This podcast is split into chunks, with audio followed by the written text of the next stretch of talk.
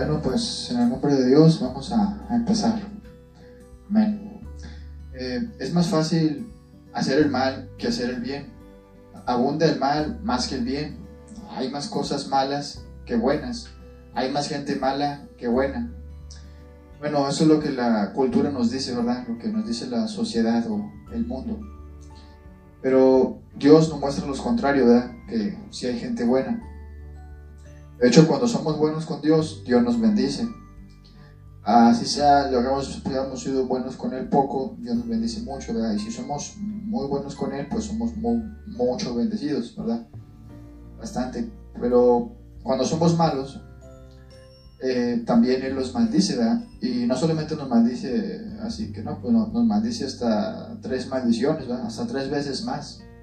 Bueno, de esto puedo hablar en el libro de Deuteronomio capítulo 28. Y dice así, bendiciones para los que le obedecen. Capítulo 28, versículo 1. Si de veras obedeces al Señor tu Dios y pones en práctica todos sus mandamientos que yo te ordeno hoy, entonces el Señor te pondrá por encima de todos los pueblos de la tierra. Además, todas estas bendiciones vendrán sobre ti y te alcanzarán por haber obedecido al Señor, tu Dios. Serás bendito en la ciudad y en el campo, serán benditos tus hijos y tus cosechas, y las crías de tus vacas, de tus ovejas y de todos tus animales. Serán benditos tu cesta y el lugar donde amasas tu harina, y tú serás bendito en todo lo que hagas. Y sigue hablando de las bendiciones.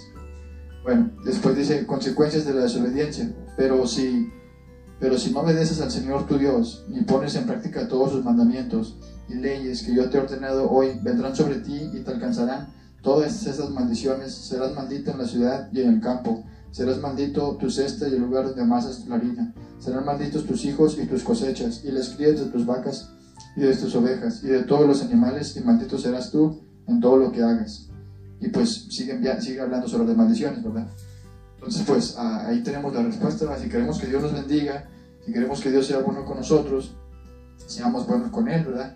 Para recibir eso que, queremos, ¿verdad?